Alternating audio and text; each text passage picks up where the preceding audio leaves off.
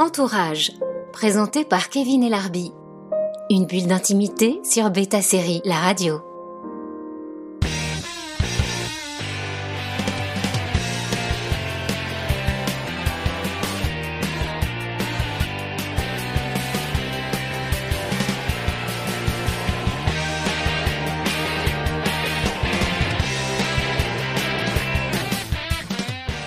Bonjour, bonjour à toutes et à tous. C'est un nouvel entourage d'été que nous vous proposons euh, aujourd'hui. Un entourage euh, exceptionnel hein, qui suit la lignée euh, de ce qu'on vous a proposé depuis mi-juin avec toute l'équipe de Perry Mason pour OCS et ensuite un podcast sur l'acting avec la francophone et belge Lula Coton-Frappier. Aujourd'hui, c'est un podcast que j'attendais de vous proposer depuis très longtemps puisque c'est pour moi l'un des génies de la comédie américaine que nous allons avoir en masterclass pendant plus de 30 minutes euh, dans Entourage, un podcast que vous pouvez retrouver évidemment comme tous nos podcasts avec des artistes américains ou anglais en version originale sur le site de Beta Série. Aujourd'hui, c'est Jude Apatow qui va parler avec moi de filmmaking, de cinématographie, d'acting, de ses références. Euh, Jude Apatow, c'est un ponte de la comédie américaine. Il a notamment écrit dans les années 90 beaucoup pour euh, le Saturday Night Live. il a également dans les années 2000 inventé des séries visionnaires qui n'ont eu qu'une saison et qui maintenant sont devenues cultes, comme Freaks and Geeks. Et puis il a découvert Steve Carell, ou en tout cas, il a permis à Steve Carell d'accéder à la notoriété grand public grâce à 40 ans toujours puceau, puceau pardon, This is 40 en 2005 et puis s'en suivent euh, les succès euh, en producteur avec notamment James Franco et Seth Rogen pour euh, ce formidable film de Weed dont nous allons beaucoup parler avec Jude Apatow aujourd'hui Pineapple Express évidemment le film Trainwreck Crazy Amy avec Amy Schumer en 2015 je pense aussi à Funny People avec euh, toute sa famille, ses enfants, avec Leslie Mann, sa femme, avec Moda Pato, sa fille. Euh, et puis, évidemment, le phénomène Girls euh, qu'il a produit pour Lena Dunham avant de confier les clés de cette série féministe et visionnaire à Lena Dunham. Ça, c'était début 2010. Aujourd'hui, si je reçois l'immense Jude Apatow, vous voyez, je suis très très excité de cette conversation. C'est pour un film qui s'appelle The King of Staten Island, un film qui sort aujourd'hui, date de diffusion du podcast, donc le 22 juillet. Euh, chez Universal. Euh, un film dans la lignée euh, apatowesque de ce qu'il nous a proposé ces dernières années, avec peut-être un petit peu comme dans Funny People une trame dramatique, puisque ce film, The King of Staten Island, raconte la vie du personnage Scott Carling, un personnage qui ressemble beaucoup au personnage joué par James Franco dans Freaks and Geeks en 99, mais cette fois-ci Scott Carlin et Daniel Desario, donc James Franco dans Freaks and Geeks, mais dans une société trumpesque et une société surtout post-apocalyptique et post-11 septembre, puisque dans ce film, il s'agit du traumatisme euh, donc de ce personnage Scott Carlin joué par Pete Davidson qui a perdu son papa pompier dans les tours euh, du 11 septembre. Une histoire qui est réellement arrivée d'ailleurs à l'acteur euh, principal du film, Pete Davidson, qui est un génie comique aux États-Unis, un comédien, comme on le dit là-bas en anglais. Comédien veut dire plutôt humoriste et non pas comédien là-bas. Quelqu'un qui fait partie hein, du Saturday Night Live depuis plusieurs années, hein, l'une des révélations des dernières saisons du Saturday Night Live. C'est pour ce film qu'on reçoit Judah Pato, un film que j'ai particulièrement euh, aimé, euh, bien que je risque de ne pas être très objectif dans cette émission, tant euh, Judah Pato pour moi est le génie comique américain euh, dans l'écriture, dans la production et dans la réalisation. Euh, je vous propose tout de suite d'écouter donc la bande-annonce de The King of Staten Island qu'Universal propose dans 200 salles à partir d'aujourd'hui. I like your tattoos. What are those numbers on your arm? Oh, that's uh, the date my dad died. He was a fireman. Died in a fire 17 years ago. Oh my god, I'm so sorry. Don't be. It's fine. Knock, knock. Who's there? Not your dad.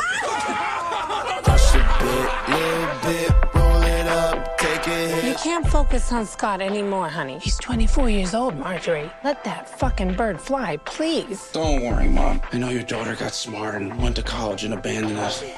But I'm still here. I'm gonna be here forever. Yeah. People told me slow my roll. I wanna become a real tattoo artist. Your work is mad inconsistent. Obama ain't right. Oh, I love your tattoos. This is my favorite.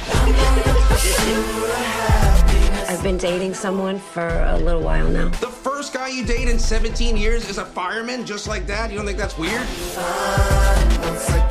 You're gonna have to pull your weight a little more around here. Maybe help Ray get his kids to school. Kelly, do you know him? He's a new friend. You okay? You know, you could tell me. I'm okay. Oh, I trained her in the car. She's not gonna break. You ever think about putting on the jacket?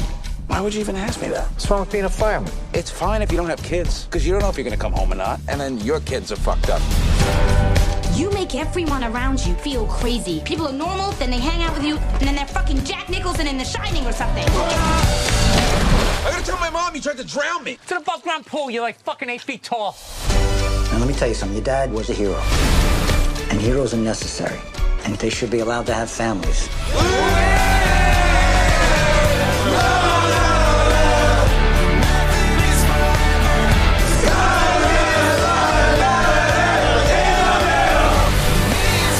You gotta get your shit together. Time is passing by very quickly. Why do you think I smoke weed all the time? So I can slow it down.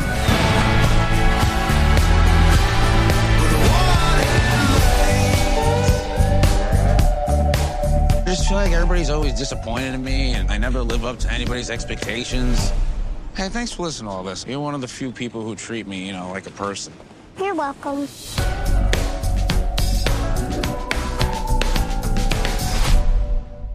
Voilà, The King of Staten Island. Euh, allez le voir, allez surtout le voir dans cette première semaine de sortie. Si vous écoutez ce podcast dans 6 ou dans 7 mois, évidemment, il sera disponible en VOD. Euh, voilà, c'est un film, un film important, un film qui aurait dû sortir euh, de manière beaucoup plus globale. Euh, évidemment, avec euh, ce qui se passe en ce moment avec le Covid-19, il est sorti aux États-Unis sur une plateforme. On a la chance en France de la voir en salle, donc allez vraiment le voir en salle.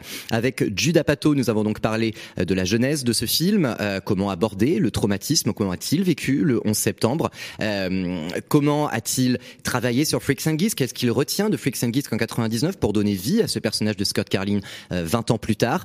Euh, Nous avons aussi parlé de Pineapple Express avec un petit scoop. Vous allez voir, ce sera en fin de discussion. Euh, je remercie euh, les équipes d'Universal et Boris Loubretch qui m'ont permis euh, d'avoir cet entretien exclusif et exceptionnel en France. Euh, je vous retrouve juste après, mais tout de suite, c'est lui que vous attendez et pas moi. Je vous propose donc mon entretien exceptionnel avec Jude Apatow, enregistré il y a quelques jours en duplex de Los Angeles. Entourage, l'interview. Euh, Jude Apatow, I'm so excited. bonjour Jude Apatow, je suis très content de t'avoir euh, dans, dans le programme. Ça fait très longtemps que j'attends ce moment-là. J'ai vu le film The King of Staten Island, j'ai vu euh, trois fois en une semaine. Quel film brillant, une nouvelle fois. Évidemment, j'ai plein de questions euh, pour toi autour de ce film-là, qui m'a fait penser à beaucoup de tes œuvres passées, d'ailleurs. Peut-être y es-tu revenu inconsciemment. Première de mes questions, j'aimerais avoir ta pensée sur le fait que euh, Scott Colvin, dans ce film, qui est joué par Pete Davidson, me fait penser à Daniel Disario, le rôle euh, de James Franco dans Freaks and Geeks il y a 20 ans, en 99. Mais peut-être que Daniel Disario était dans un monde pré-11 septembre et que euh, Pete Davidson, Scott Carvin, est un- dans un monde post-11 septembre euh, et un peu plus fucked up. Comment est-ce que tu relis ces deux personnages C'est une question très intéressante. Euh, Personne ne m'en a parlé avant. Et c'est pour ça que je suis là. That's a good one. That's very interesting because I think that Non, vraiment, la question est géniale. C'est très intéressant. Le personnage de Daniel Desario est rebelle. Il essaie d'être le plus cool possible, mais aussi d'être badass et de jouer le mec dur. you know, but the the truth is he's very insecure. Mais au fond, il est plein d'insécurité. He, you know, he's, pr- he probably has a lot of trouble at school. He's really nervous what he's going to do with his Il a plein de problèmes à l'école, il a des doutes sur son avenir et il prétend que tout va bien. Et, et effectivement, je pense qu'il y a un peu de ça dans le personnage de Pete dans ce film. Tous ses amis pensent qu'il va bien avec le fait que son père soit mort dans l'exercice de ce métier, mais en fait, il ne va pas bien du tout et il est complètement déboussolé par ce traumatisme. Il est dans un cul-de-sac tout comme le personnage de Daniel, même si Daniel, lui, le sera pour un long moment encore. Et d'ailleurs, c'est peut-être bien qu'il n'y ait pas eu plus d'épisodes de Freak and Geeks, car cela aurait pris une tournure vraiment triste. Yeah, but in the next few seasons. Ça aurait mis du temps pour que les personnages aient une salvation. Et j'ai entendu pas mal d'interviews de toi dans lesquelles tu disais euh, que tu étais impressionné qu'il y ait énormément de gens qui viennent vers toi pour te dire à quel point Freaks and Geeks avait changé leur vie. Pas seulement des adolescents américains, mais aussi euh, beaucoup d'Européens. Euh, Moi, par exemple, je vois un culte à cette série, mais comme énormément de gens en France. Cette série, elle mixait de la comédie et du drame avec quand même beaucoup de comédie. Et, et là, en ce moment, beaucoup de, mes collègues parlent du King de Staten Island en disant que c'est Judd Apatow qui, pour la première fois, mixe euh, le drame et la comédie. Ça, je suis pas d'accord, parce que dans Funny People, tu le faisais déjà de mixer ces deux-là. Mais dans ce film en particulier, où la balance, elle est, elle est claire et beaucoup plus pointue, comment as-tu réussi à faire cette balance-là? Comment est-ce que tu as ramené la comédie dedans? I tried to mainly think about J'ai pensé ce film comme un film dramatique en priorité. I assume if I cast Et puis je me suis dit qu'en faisant le bon casting, il y aurait forcément inconsciemment de l'humour. I know that it's a character Le personnage est drôle, aime créer des problèmes. and so he has a funny attitude. Il a donc une attitude qui peut être comique et puis il y a ce personnage joué par euh, Bill Burr euh, qui pense savoir tout sur tout, ce qui le rend drôle. You know, stoned friends are always funny. Tout comme les personnages des pompiers ou des amis de Scott défoncés à la weed. C'est le ressort comique du film. J'ai en priorité suivi l'arc dramatique du film et j'ai décrit le scénario en le pensant ainsi. L'humour naturel de la vie ressort de toute manière. Il y a quelques séquences qu'on savait comiques dans la préparation. aware La scène du cambriolage notamment. On savait que ce serait une scène importante pour l'histoire, puisqu'on voit à quel point le personnage se met lui-même dans des gros problèmes. Mais on savait aussi que ce serait drôle de le voir échouer à faire un tel braquage. Pour moi, c'est toujours la partie compliquée quand je prépare un film. Si je rends mon film trop sérieux, une partie de mon public pourrait se sentir abandonné. You don't believe Ou encore d'autres voudraient que j'aille plus en avant dans la dramaturgie. Mais tu sais, parfois quand on essaie d'être trop drôle, on ne croit plus à l'histoire. Il y a un niveau de réalité qu'il faut respecter. Si je raconte les aventures de ces ados défoncés en en faisant trop, cela devient un mensonge. Trouver le ton d'un film comme celui-ci est donc très difficile. When we're editing, we'll just Généralement, on le trouve en post-production, au moment du montage. On regarde une scène, puis on se dit, on peut l'arranger, elle doit être plus drôle. Puis à l'inverse, des dialogues trop drôles peuvent ruiner une scène. Trouver le ton d'un film comme cela prend la moitié d'une année. half a year to figure that out. Oui, parce que tu l'as dit hein, dans, dans différentes conversations que tu as redécouvert euh, certains de tes acteurs. Bon, alors, évidemment, quand tu les as castés, c'est qu'ils étaient euh, bien pour le rôle, mais néanmoins, tu les as redécouverts et ils t'ont surpris pendant le montage. Je pense notamment au personnage de la mère, hein, Marissa Tomei. Euh, tu as dit qu'elle t'a donné des choses sur le plateau, mais tu t'en es rendu compte qu'au montage. Marissa Tomei, who plays Pete's mom, Marissa Tomei, qui joue le personnage de la mère de Pete, est une comédienne fantastique. Je savais l'étendue de son talent, mais quand on a projeté le film en projection test sur un écran très large,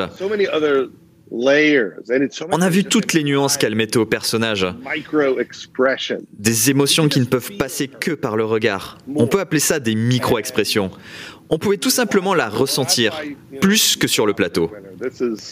C'est une actrice à Oscar. On est sur un niveau de jeu très élevé.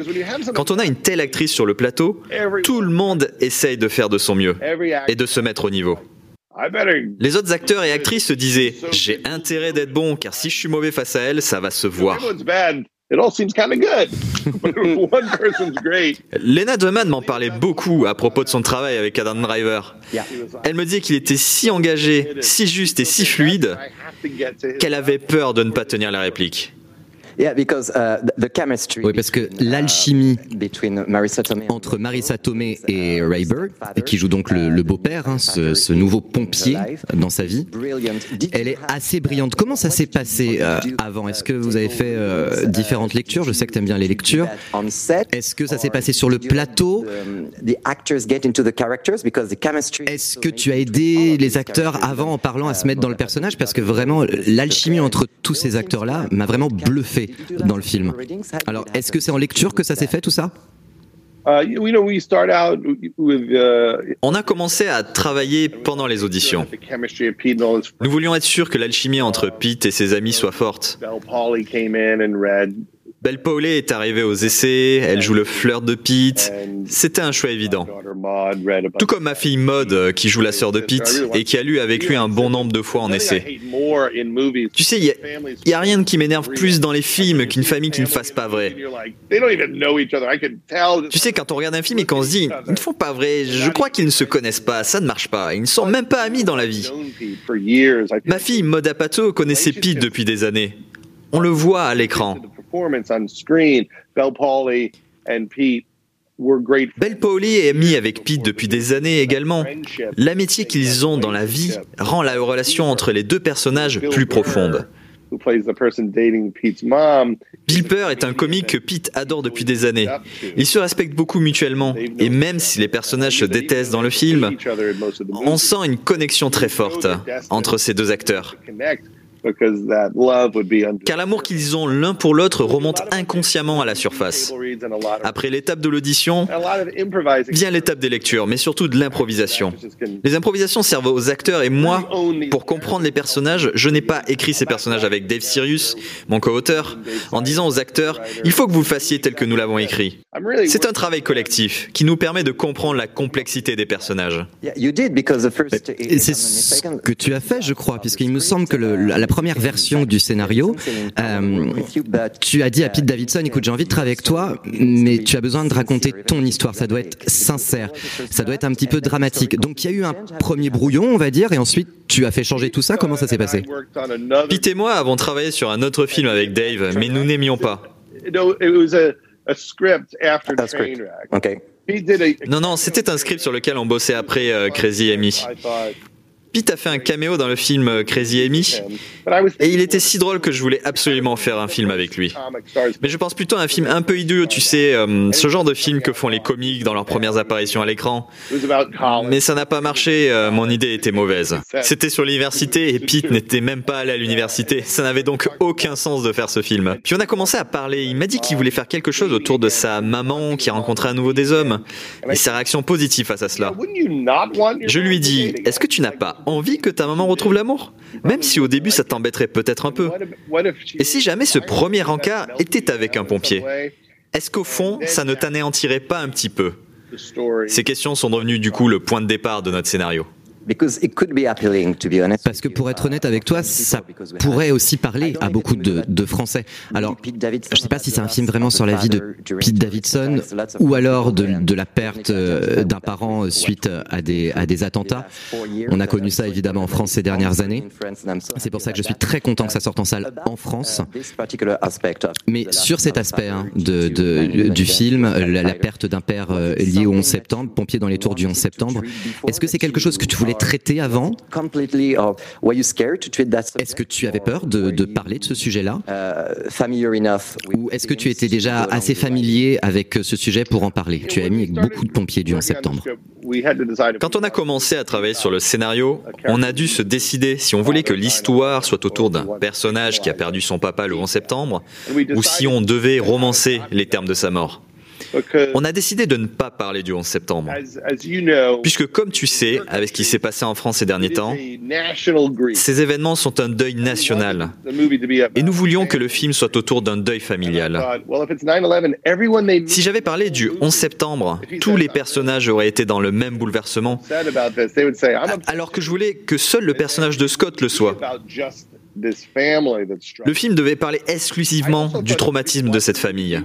Et puis je me suis dit que les spectateurs du film comprendraient qu'on parle du 11 septembre sans forcément l'évoquer. Le public doit le ressentir tout au long du film. Ce que Pete me dit souvent, c'est que quand on a un deuil personnel qui est lié à un deuil national, le chemin de reconstruction n'est pas le même. Car le monde entier parle de cet événement. Il est difficile de pouvoir passer à autre chose. Quand ma mère est morte en 2008, personne ne m'en a parlé. Ça a pris des années pour que les gens me parlent de ma mère. Pour Pete, c'est tout le temps, tous les jours. Le 11 septembre est présent partout. C'est comme si le traumatisme revenait par bribes dès qu'on en parle. Puisqu'on n'a pas la possibilité de laisser ça derrière nous, il faut trouver comment vivre avec un deuil présent continuellement. Oui, parce que tu viens de parler de, de, ta mère. Le thème de la mère, en général, est très important dans tes œuvres, ton travail, que ce soit aux télévisions ou au cinéma. Alors, je voulais pas, même si tu n'en parles pas vraiment, ta mère, elle est présente partout, euh, que ce soit en producteur, en auteur ou en réalisateur, si je me trompe pas. Absolument. Et puis tu sais, avec ma femme euh, Leslie, on parle souvent du boulot que c'est d'être parent. Et comme c'est dur de savoir si nous donnons la bonne direction à nos enfants, on l'évoque forcément dans notre travail. En tant que papa, je me demande toujours si je prends la bonne décision. Et c'est un peu ce que traverse le personnage de Marissa Tom dans le film. Son fils perd son papa et d'une certaine manière, elle le couvre trop car elle ne veut plus qu'il souffre autant. Elle ne sait pas comment être dure avec lui. Elle ne sait pas fixer les limites, car elle ne veut pas qu'il soit davantage blessé. Elle ne lui dit pas vraiment la vérité sur l'identité de son père. Elle fait de lui un saint. Elle ne veut pas que son fils ait de mauvais sentiments sur son père. Donc même si tout part de bonnes intentions, elle ne permet pas à son fils de pouvoir avancer et de se reconstruire. Et qu'est-ce qu'elle a amené au personnage euh, Qu'est-ce qu'elle a amené d'elle au personnage? Pour moi, c'est un de mes, mes personnages préférés hein, dans le film avec euh, le personnage de Pete Davidson, mais vraiment ce personnage de la mère. Qu'est-ce qu'elle a amené de sa personnalité qui n'était pas dans, euh, dans le scénario que tu as écrit? Parce qu'elle a des plans euh, en silence qui sont et des master shots en silence qui sont incroyables dans le film. Elle ramène de la chaleur et de l'humour, et ça c'est spécifique à l'actrice dans la vraie vie. La mère de Pete est une personne incroyable, avec un esprit très vif et une joie communicative. Elle a dévoué toute sa vie à Pete et à sa sœur Cassie. Elle faisait deux boulots, infirmière à l'école la journée et infirmière aux urgences la nuit. C'est comme ça qu'elle a pu subvenir à leurs besoins toute leur enfance. Cares a lot. And I think for Marissa, what she talked about was trying to really understand how somebody can. On voulait comprendre comment quelqu'un peut avoir autant de force et être si positif tout en se remettant d'un tel traumatisme. Situation. She's just so devoted. Elle sera toujours là pour ses enfants, quoi qu'il arrive, avec une énergie dingue. She's so there for them and has such good energy. J'ai passé du temps avec Marissa pour qu'elle insuffle ça au personnage. Spend a little time with her trying to feel what that was. And that's where the, that's happening from the beginning of the movie. Et ça, et c'est, le cas dès le début du film. Hein. I'm not going to describe that scene. Alors, je vais pas décrire la scène dont j'ai envie de parler maintenant. J'ai envie que les gens soient un peu surpris. Cependant, il y a un climat, euh, un climax, hein, comme on dit, qui, qui grandit euh, petit à petit tout le film, qui arrive euh, jusqu'à cette scène où Pete Davidson euh, révèle ce qu'il a, ce qu'il a à l'intérieur, ce que le public savait, hein, mais lui, on, on, il a besoin de l'exprimer. Comment est-ce que tu as travaillé avec lui pour cette scène-là? Est-ce que tu as travaillé en improvisation? Parce que j'ai entendu Lena Dunham qui disait que sur Girls, euh, les premiers épisodes que tu as réalisés, c'est toi qui l'as poussé à faire des improvisations, euh, notamment avec Adam Driver dont tu m'as parlé tout à l'heure. Mais avec Pete Davidson sur ce film, est-ce que l'improvisation euh, a été importante également? Euh, Pete Davidson qui est un comédien, hein, pour le rappeler aux Français, c'est l'équivalent d'un humoriste. Euh, donc c'est un, un comique brillant qui peut donc faire de l'improvisation. Est-ce que tu as utilisé cet outil-là pour The King of Staten Island? Tu parles de la scène qui arrive un peu plus tard dans le film? You know, a lot of these scenes would be written la base de la scène était déjà écrite, puis on l'a retravaillée pendant mes répétitions. Généralement, on lit la scène une fois, puis je leur dis de refaire sans texte, même s'ils se trompent.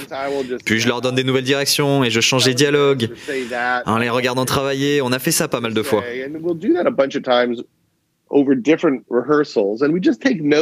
On prend beaucoup de notes pour tenter de trouver l'émotion juste. Donc sur le plateau, on garde la version définitive, tout en se rappelant de tous nos changements et en y revenant parfois. Je dis souvent à mes acteurs qu'il faut arriver d'un point A à un point B, mais que je m'en fiche s'ils n'utilisent pas les mots que j'ai écrits.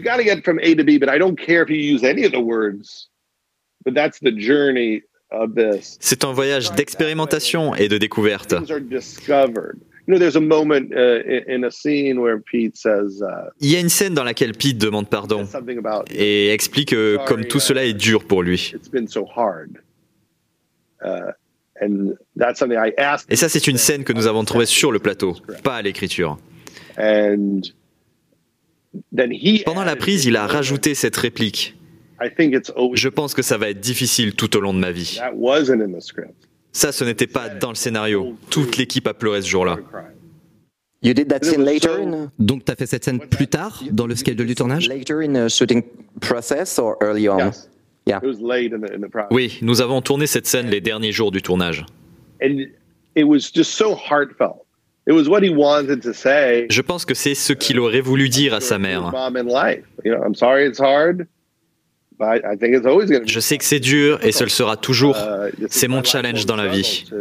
Apprendre à vivre avec ce traumatisme. Pour être honnête, j'ai demandé une fin de tournage ce jour-là. Après cette prise, je m'en fichais de faire plus de prises. Celle-là était bonne. Je ne voulais pas risquer de feindre l'émotion. C'est un moment qui était presque d'un genre film documentaire. Les spectateurs auraient forcément une connexion avec ce qui vient de se passer à l'écran. Une autre chose qui m'a euh, qui m'a qui m'a vraiment bluffé en regardant euh, le film, c'est à quel point Staten Island, la ville, enfin le, le quartier de Staten Island, est un personnage du film. Ça me fait penser aussi un peu au premier épisode de Girls, hein. Euh, ce qui me permet d'ailleurs de, de parler de Robert Elswit, hein, qui est ton qui est ton directeur de la photographie euh, et chef opérateur. Puisque j'ai l'impression que son travail sert énormément à l'histoire, notamment dans la mise en image de Staten Island. Alors, comment est-ce que tu as travaillé avec lui? Est-ce que vous vous avez parlé en amont ou est-ce que tout s'est fait sur le plateau? Ma manière de travailler avec mon équipe technique est un procédé qui arrive beaucoup plus en amont que ce que les gens imaginent. Quand on travaille sur les repérages, on est dans un van toute la journée à se demander si on devrait tourner dans une pharmacie ou telle autre, ou cette rue plutôt qu'une autre. Ça devient une conversation artistique très longue sur l'identité visuelle du film. Et puis on se pose la question, quel film devrions-nous regarder? Car on s'inspire d'univers visuels d'autres films, inconsciemment avec mon chef opérateur. On a beaucoup évoqué les films de Sidney Lumet des années 70, mais mon chef opérateur a travaillé sur d'autres films majeurs comme euh, Michael Clayton et Syriana. Il m'expliquait comment il travaillait les plans sur ces films-là, avec plusieurs caméras ou non. Et on prenait des idées ça et là. Nous voulions une signature visuelle plutôt terne à l'image de Staten Island. C'est un quartier au ton bleu juste en dehors de Manhattan. Il n'y a aucune raison d'y aller à moins d'y vivre. Il n'y a pas de divertissement là-bas, ni de musée, donc personne n'y va. On y vit seulement, ce qui rend cet endroit très étrange. D'ailleurs, il y a un personnage qui le dit ça dans le film. Et puis, il y a beaucoup de problèmes économiques à Staten Island. Euh, les gens là-bas sont parfois déprimés et ont l'impression qu'ils ne s'en échapperont jamais.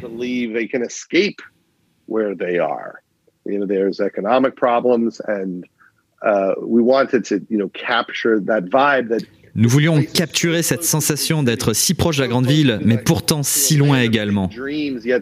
Proche de ses rêves, mais loin aussi.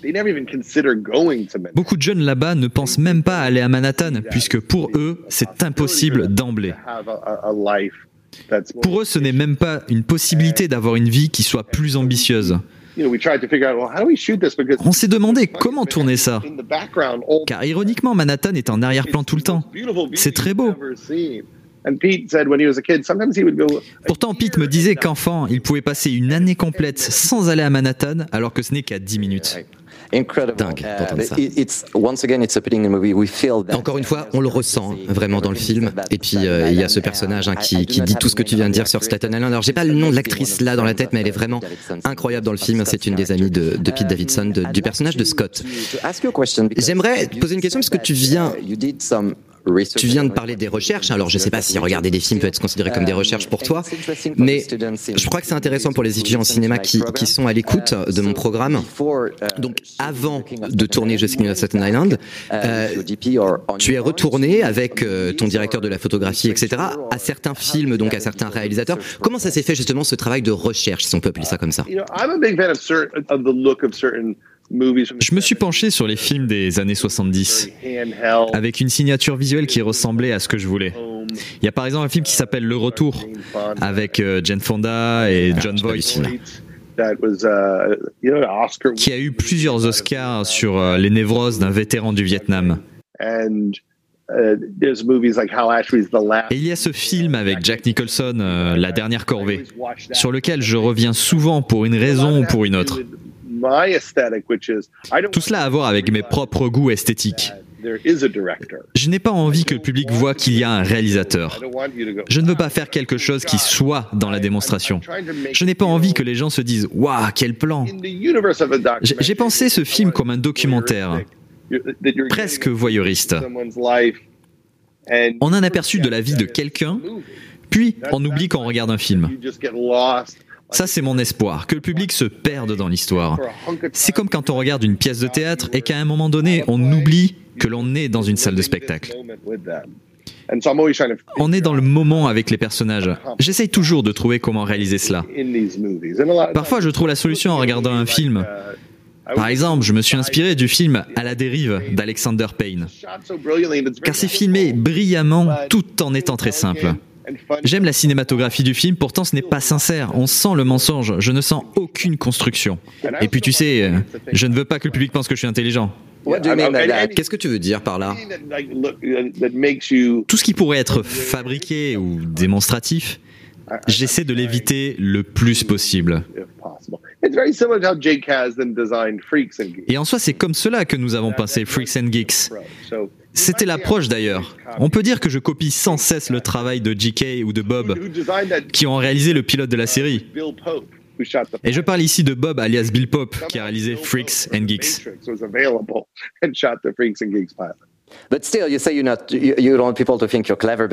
Oui, bah alors tu dis que t'as pas envie que les gens pensent que tu es intelligent. Pourtant, je suis obligé de dire aux auditeurs français que dans Freaks and Geeks, t'as quand même tourné le dernier épisode au milieu de la saison parce que t'étais sûr que ce serait annulé. Et 20 ans plus tard, c'est classique en France, c'est classique aux États-Unis. Donc, pas intelligent, pas intelligent. Comment est-ce que tu expliques justement à quel point cette série télévisée peut être pertinente pour autant de générations à travers le monde? Qu'est-ce qu'il y avait là-dedans en 99 qui peut plaire à autant de gens sur 20 ans? Tu sais, à l'époque, on voulait explorer des personnages qu'on ne voyait pas à la télévision aux États-Unis. Les ados à la TV à la fin des années 90 étaient tous représentés par des clichés de bombes sexuelles. On avait l'impression qu'ils sortaient tous de soap opéra. Mais nous autres névrosés ne pouvions pas nous reconnaître dans cet archétype. Où étaient les nerds, les geeks, les gens un peu décalés? Ou les gens qu'on trouvait tout simplement cool, mais différents Des gens qui n'étaient pas forcément des athlètes, mais qui se démarquaient par leur humour ou leur personnalité. C'était un peu des gens hors cadre, des artistes en quelque sorte. C'était très nouveau pour l'époque. La télévision opérait sa transition. Et maintenant, on voit plein de personnages comme ça. À présent, on fait des films ou des séries avec des personnages principaux qui n'auraient été que secondaires auparavant. Maintenant, on peut faire des films sur la meilleure amie. Mon ami, Amy Schumer, n'aurait normalement joué que la meilleure amie. Sauf qu'on veut que cette personne soit le rôle titre. Freaks and Geeks, c'est exactement ça. Ces gamins oubliés qui normalement n'auraient été qu'en arrière-plan avaient leur propre série. La série ne ment pas sur les difficultés qu'on peut rencontrer en étant jeune. Quels sont les obstacles? À quel point le soutien de nos amis est important? Quand on essaie de trouver qui on est. Paul, l'autre showrunner, avait des théories très spécifiques sur tout ça. D'après lui, soit les personnages étaient déprimés de grandir, ou étaient déprimés de ne pas grandir. Et quand on voit le personnage de Linda Cardellini, qui elle veut grandir et essaye de s'inclure dans ces groupes qu'elle considère cool, le personnage de son frère, quant à lui, ne veut absolument pas vieillir. Il souhaite faire le chemin opposé, il est terrifié de l'avenir. Et c'est une série télévisée, je ne sais pas si ça tu es au courant, mais même en France, hein, entre acteurs, auteurs, etc., de ma génération, on s'envoie beaucoup de, de, gifs et de mimes de Freaks and Geeks pour te dire à quel point c'est populaire, euh, c'est populaire par les gens du spectacle à travers le monde. Mais puisque tu parles de séries télévisées, quand tu reçois un script comme le King de Staten Island, euh, oui, il faut que je le dise, hein, ça pour les auditeurs français, c'est que c'est pas une comédie de 90 minutes, hein, comme on est en France. Bref, euh, c'est une vraie comédie de 2h18. Euh, donc on a vraiment le temps d'aller au, fond de la complexité des personnages. Mais quand tu reçois un scénario comme ça, comment est-ce que tu sais, ok, ça, je peux le faire en un film de 2h30, ou ça, ça doit être détaillé sur 10 épisodes sur un grand réseau? Comment est-ce que tu arrives à voir euh, quelle histoire sera bonne pour les séries ou pour le cinéma? Quand on fait des séries pour la télévision, on pense à un arc narratif de la même manière qu'on l'aurait fait au cinéma, mais étalé sur 8 ou 10 épisodes. On a une série sur Netflix qui s'appelle Love, qui traite exclusivement d'une relation amoureuse. Donc euh, on se demande euh, du début du pilote jusqu'à la fin du dernier épisode, quand ils vont décider d'être officiellement en couple. C'est presque un film qui dépeint toutes les étapes qui les amèneront à cette situation. C'est notre version un peu décalée de Normal People. Nous avons essayé d'aller comme eux dans la rigueur du détail. S'ils ne flirtent pas ensemble, s'ils sont ensemble, s'ils se séparent, on explore toutes ces étapes. C'est une analyse que j'aime beaucoup. Mais une saison doit avoir une histoire, une histoire centrale, et ce que j'appellerais micro-histoire qui parsème la saison. Généralement, quand on trouve l'idée, l'une des premières questions c'est doit-on faire un film ou une série? Je pense que c'est un film. En fait, non, je pense que je vais en faire une série. Ils m'ont fait le pitch de Love comme celui d'un film, mais j'étais sûr que ça devrait être une série. Un mec aime bien une nana, il lui faut des nombreux épisodes pour au moins décrocher un rencard, montrant tous les détails du processus. Et mes, deux dernières questions, parce que malheureusement avec toi le temps passe très très vite. Là encore, hein, pour les étudiants en cinéma qui sont en train d'écouter mon programme, quel a été euh, le plus gros challenge que tu as eu euh, sur ce film, que ce soit en producteur, en acteur, en réalisateur ou en auteur? Alors, je pose cette question de manière à ce que tous les étudiants qui m'écoutent ne soient pas déprimés et disent Jude Apatow aussi peut avoir, avec la carrière qu'il a, des gros challenges? Quel a été ton challenge pour ce film? Le plus gros challenge pour tous les projets dont nous avons parlé, c'est de trouver un état mental dans lequel tu essaies de t'améliorer, mais en même temps, tu essaies d'écouter ta créativité et de la laisser tranquillement venir à toi, tout en faisant sa propre autocritique. C'est la partie la plus compliquée, surtout quand on débute et qu'on écrit. On essaie d'être euh, archi productif, de ne pas se censurer, de bouillonner d'idées.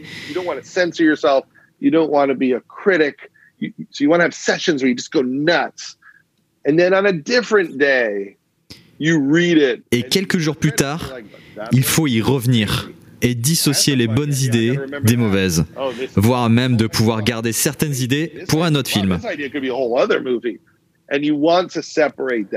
Il faut savoir faire ce travail, car il est difficile pour le cerveau d'être créatif et autocritique en même temps.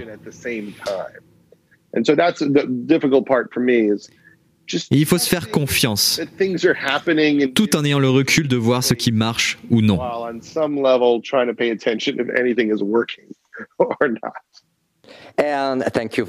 Merci pour cette réponse. Et alors là, je vais me faire tellement d'amis dans mes potes. Si je ne te parle pas pendant une minute de ce film que tu as produit il y a plus de dix ans, qui est un phénomène que je regarde au moins trois fois par an avec des amis. Pineapple Express, Délire Express avec Seth Rogen et James Franco. Beaucoup de Français adorent ce film. Je crois que tu dois le savoir aussi.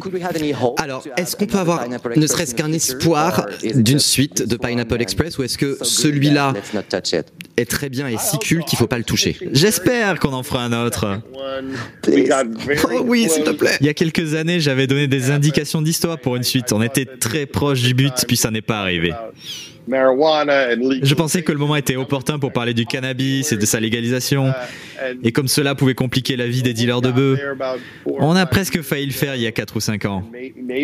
Peut-être un jour. J'aime les suites, ça ne m'effraie pas. Certains disent parfois qu'une suite peut ruiner l'univers créé par le film original, mais je leur réponds toujours, mais enfin, c'est comme dire à l'équipe de la série Le Soprano de ne pas faire d'épisode 2, tant le pilote est exceptionnel. Il faut toujours prendre des risques. Totalement. Peut-être un jour. Donc, peut-être un jour, on croise les doigts.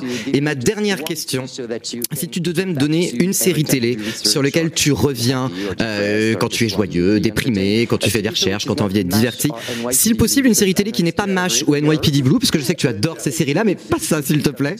Donc, si tu peux penser à une série télé, peut-être de ton enfance, que tu regardes encore maintenant.